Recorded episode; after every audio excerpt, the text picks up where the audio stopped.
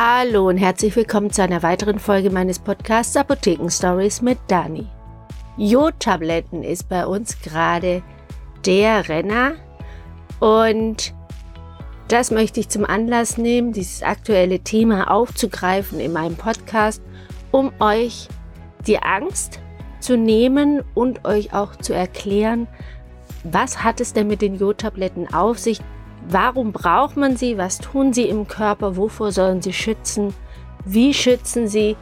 Und ist es überhaupt notwendig?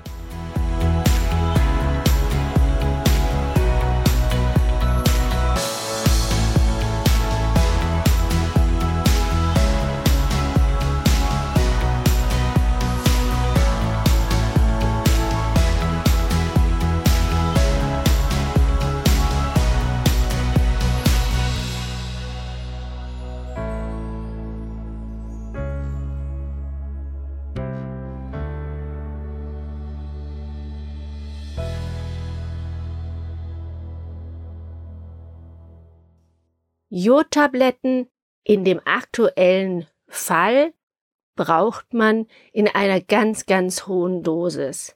Nicht die Jodtabletten, die ihr vielleicht kennt bei Schilddrüsenhormonen oder Schilddrüsenproblemen, diese Schilddrüsenhormone, dieses L-Tyroxin, das mit im Mikrogrammbereich eingenommen wird, um die Schilddrüse wieder ins richtige Lot zu kriegen.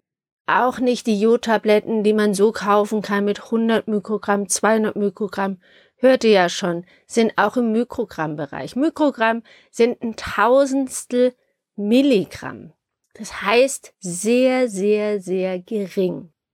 Und die Jodzahl oder Menge, die man jetzt braucht, die Leute, die Angst haben, oder wir alle haben ja Angst vor einem Angriff auf ein Atomkraftwerk und dass die Atomkraftwerke beziehungsweise die Reaktoren schmelzen lässt und ein radioaktives Jod frei wird. Dieses radioaktive Jod, das war ja in Tschernobyl schon der Fall, das kommt mehr oder weniger stark zu uns und setzt sich in der Schilddrüse fest, weil die Schilddrüse möchte Jod.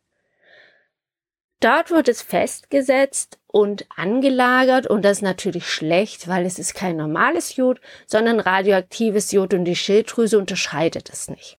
Deswegen ist die Idee, Jod in der Schilddrüse anzulagern im Übermaß, dass sie wirklich bis oben hin voll ist, damit sich kein radioaktives Jod mehr dort einlagern kann. Macht ja Sinn, ist aber sehr, sehr gefährlich oder kann gefährlich werden, wenn man das nicht richtig macht. Denn wie ihr jetzt schon gehört habt, ist das Jod normalerweise so im Mikrogrammbereich, so wird es eingenommen und da kann man schon ganz, ganz viel regeln mit der Schilddrüse. Wenn jetzt also beim Gesunden, beim Kranken, was auch immer oder wer auch immer das nimmt, Jod eingenommen wird, in einer hohen Dosierung, und das sind sehr hohe Dosierungen im Grammbereich, dann ist die Schilddrüse bis oben hin voll, aber die Leute, die mit den Schilddrüse oder mit der Schilddrüse Probleme haben, wo schon minimale Schwankungen einen großen Einfluss haben, für die ist es oder kann es wirklich sehr gefährlich werden.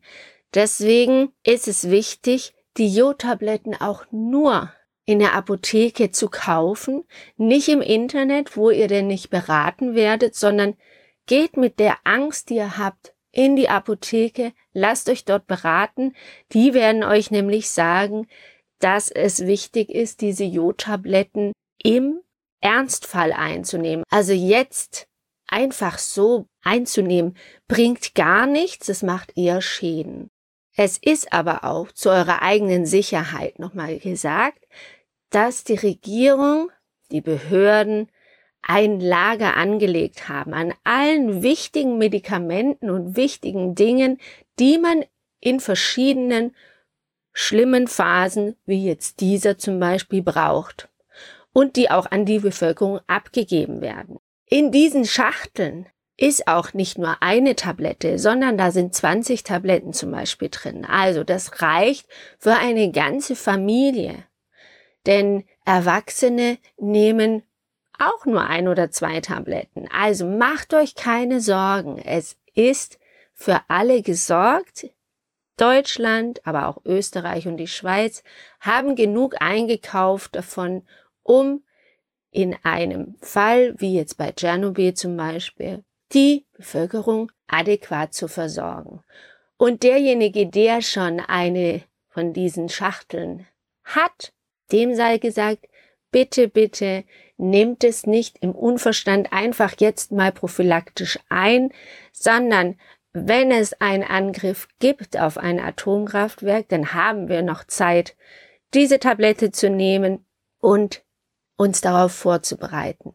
Denn nur im Ernstfall genommene Tabletten haben auch wirklich eine Wirkung. Die anderen haben eher Nebenwirkungen. Und wie viel jeder nehmen muss, das wird euch auch rechtzeitig gesagt. Da könnt ihr euch auch vorher informieren darüber.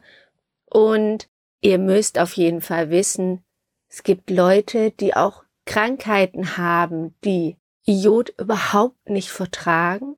Krankheiten haben, wo Jod sogar noch Gift für sie ist und auch für Jod gibt es ähm, oder bei Jod gibt es Leute, die einen anaphylaktischen Schock bekommen, wenn sie zu viel haben.